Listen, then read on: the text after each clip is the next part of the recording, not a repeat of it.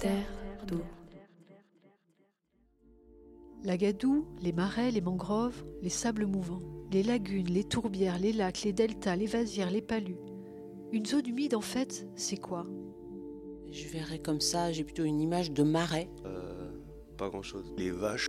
Le lac. Ça m'évoque les vaches qui au bord du lac. Les scientifiques estiment que 64% des zones humides de la planète ont disparu depuis 1900. Bien qu'elles ne couvrent qu'environ 6% de la surface terrestre, 40% de toutes les espèces végétales et animales vivent ou se reproduisent dans les zones humides.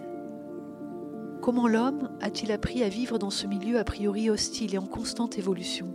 Quels enjeux représentent-elles à l'heure du réchauffement climatique, de l'urbanisation massive et de l'écotourisme?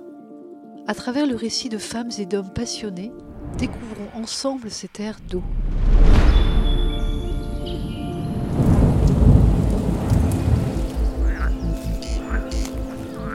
Les loutres sont restées très très longtemps absentes et maintenant elles reviennent. On aimait beaucoup d'autres pays. Narandis sera-t-il la capitale du pétrole français? Donc c'était une forêt humide. Pays des Landes. Elle est devenue forêt. que c'est un territoire été longtemps considéré comme désolé, sablonneux. À la découverte d'une région des Landes. Dans les mortels marécages de la C'est la mélancolie. fille des marais. C'est elle qui l'a tué. Vous a permis de squatter mon marais Je m'appelle Lorraine. J'ai longtemps parcouru le globe en quête de paysages aquatiques.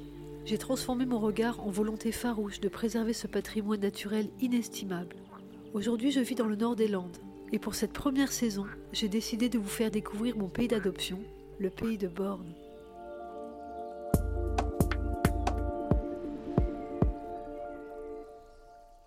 Terre d'eau.